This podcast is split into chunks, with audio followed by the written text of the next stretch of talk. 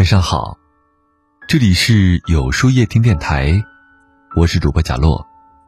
每晚九点，我在这里等你。今天的文章来自公众号“小来早晚安”。小来是微信里最受欢迎的机器人，每天有一百万人和他一起进行早睡早起打卡，在文末扫描二维码关注他们。今晚开始晚安打卡。养成早睡的好习惯，有书夜听的听友会收到专属的问候哟。到了这个年纪，想找个懂自己的人太难了。遇到被误解、被伤害的时候，越来越喜欢保持沉默，因为懂你的人，你不解释，他也心有灵犀；不懂你的人，解释再多都是对牛弹琴。这是我最近读到的一句话，很是戳心。想来也是，经历越多，越不想为了一些小事儿解释不休。倒不是清高或者不屑，只是不再奢求遇到的每个人都能够懂自己。今天是三位网友分享自己的成长故事。第一个故事来自听众小吴，以下是他的自述。我在一家教育机构工作，负责课程的研发创新，加班加点儿是常事儿。虽然工作很累，但好在公司的待遇和发展都不错。尤其是负责我们部门的主管领导，平时都没什么架子，经常请大家吃饭喝酒，促进团队感情，也愿意让大家叫他王老师。只是坏人终将被扯掉面具，狐狸终将露出尾巴。每半年，公司的各个校区之间都要举行课程创意大赛，有丰厚的奖品不说，被评委里的高层看中，也可能被破格升职加薪。为此，我几乎利用所有的空闲时间，积极准备创意课程。在我参赛的作品交给王老师后，不久被告知连初赛都没有入围。起初虽然有些失落，但我也并没有太当回事儿。只怪自己能力不够。一个月之后，公司公布了获奖作品。这个时候，我才发现，王老师获得一等奖的作品，和我初赛提交的一模一样，连标题都没舍得改。我躺在床上一夜没有合眼，检举他，向所有人解释这个创意是他抄袭的吗？我确实拿不出他抄袭的证据，他职位又比我高，或许我越解释。就越会给同事八卦议论的素材。这样想了一夜，也没有想到什么结果来。第二天，我无精打采的去上班，一进办公室就听到王老师高声的消息：他被调到北京总部走了。走了也好，走了也好。成长，往往在某个不经意的瞬间，像阳光透过厚厚的云海，照进心底的一缕阳光。有时候。解释只会让你发现，人与人之间的距离就如同青鸟与飞羽般遥远。下半年，我继续报名参加创意比赛，这一次没有王老师从中作梗，我便顺利的入围到了决赛。巧合的是，在参加决赛的前一天，我听到了王老师被辞退的消息。原来他故技重施，又拿别人的作品参赛，但这一次。采用了新的报名系统，原作者比他早三天就在系统上提交了作品不说，作品里使用的插图还有原作者的签名水印。他抄袭的事儿被当场识破，公司刚刚换了领导层，新官上任三把火，当机立断就辞退了他。当时还有许多业内大佬在场，估计他以后在教育行业找工作都比较困难了。而我在决赛当中获得了总分第三名的好成绩，在同事领导纷纷向我祝贺的时候，我笑得很淡，因为我明白，很多时候解释是无法解决事情的，不如不解释，而是把精力留给自己，提高自己，用扎实的成果证明自己。第二个故事来自听众丽丽，她跟我说。从小到大，我都是一个胖姑娘。最重的时候能有一百六十斤吧。减肥是每天挂在嘴上的话题，却很少认真执行。毕竟中国这么大，美食那么多。大学的时候，学校组织体检，我居然被检出来三高。为了健康，我下定决心减肥，吃饭只吃八分饱，课余时间就去操场跑步。虽然方法笨，瘦得慢，可一年下来也瘦了三十多斤。只是不知道为什么，在减肥期间。同学圈里传出了我去韩国整容的谣言，起初我没当回事儿，觉得这么离谱的谣言也会有人相信吗？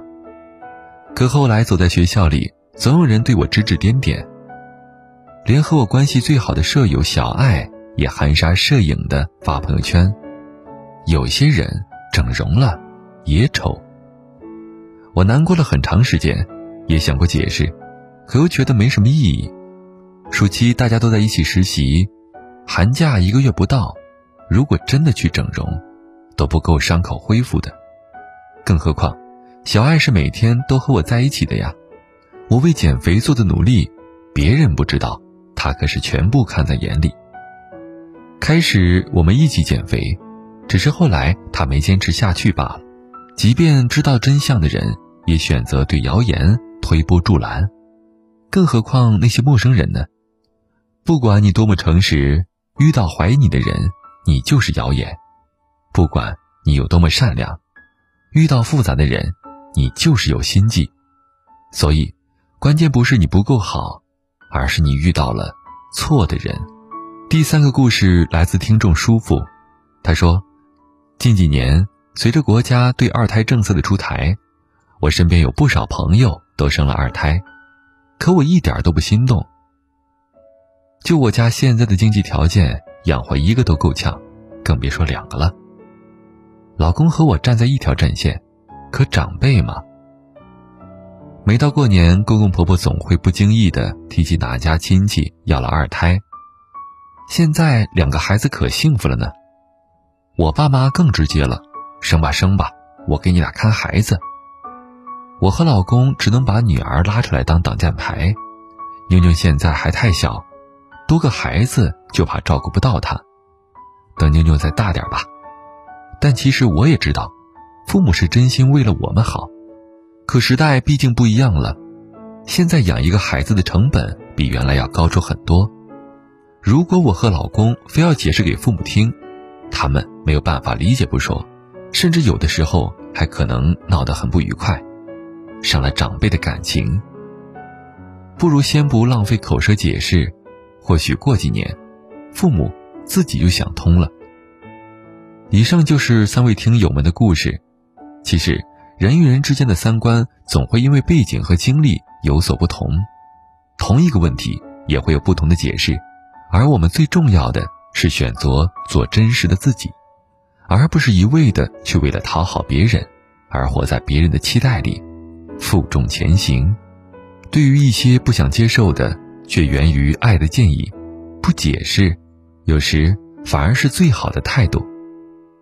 不需要向外界解释自己的时候，我们可以选择默默的记录，记录自己的心情，记录自己每天的生活，从早起到睡眠，从春夏到秋冬，从一年到十年，慢慢养成另外一种生活习惯，用小来打卡。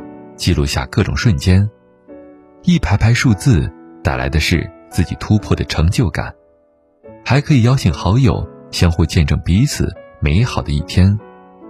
在文末扫描二维码关注他们，有书夜听的听友会收到专属问候哟。那么，今晚的分享到这里就结束了。每晚九点，与更好的自己不期而遇。今天的互动话题是：你会因为怕被误解而向别人解释自己吗？欢迎大家在留言区留言告诉我吧，在后台回复“晚安”两个字，领取你的今夜晚安寄语。注意，不是在留言区哟。如果喜欢今天的文章，请在右下角点击再看，并分享到朋友圈吧。也可以在公众号里搜索“有书夜听”，收听更多精彩。我是主播贾洛，晚安，有个好梦。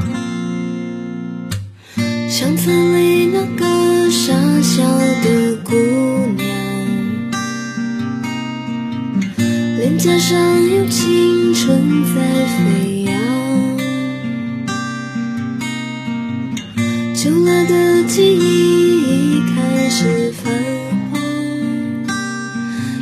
上眼，时间流浪。而家了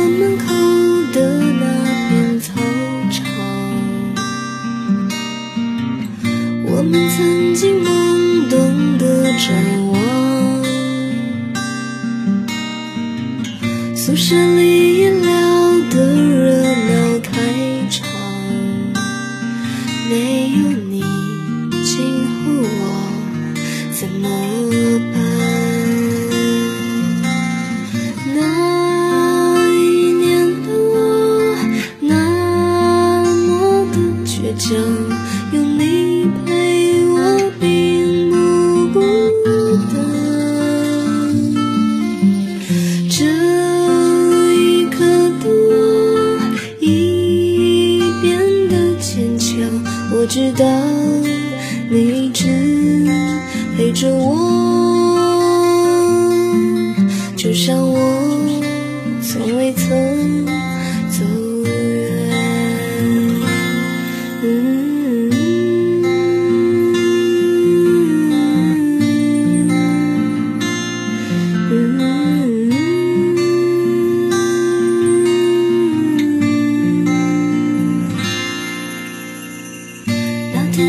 手搭上你的肩膀，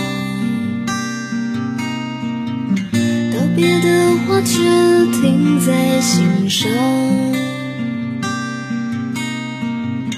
那一天的路走了有多长？挥着手却无法离开。而家楼门口的那片操场，听说已不是原来模样。傻笑的姑娘，听说已端庄。闭上眼，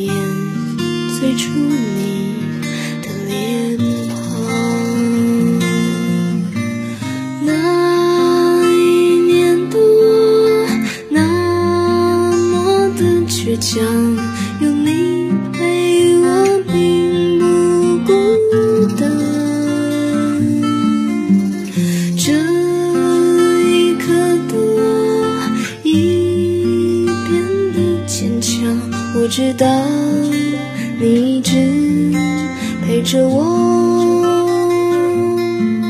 就像我从未曾。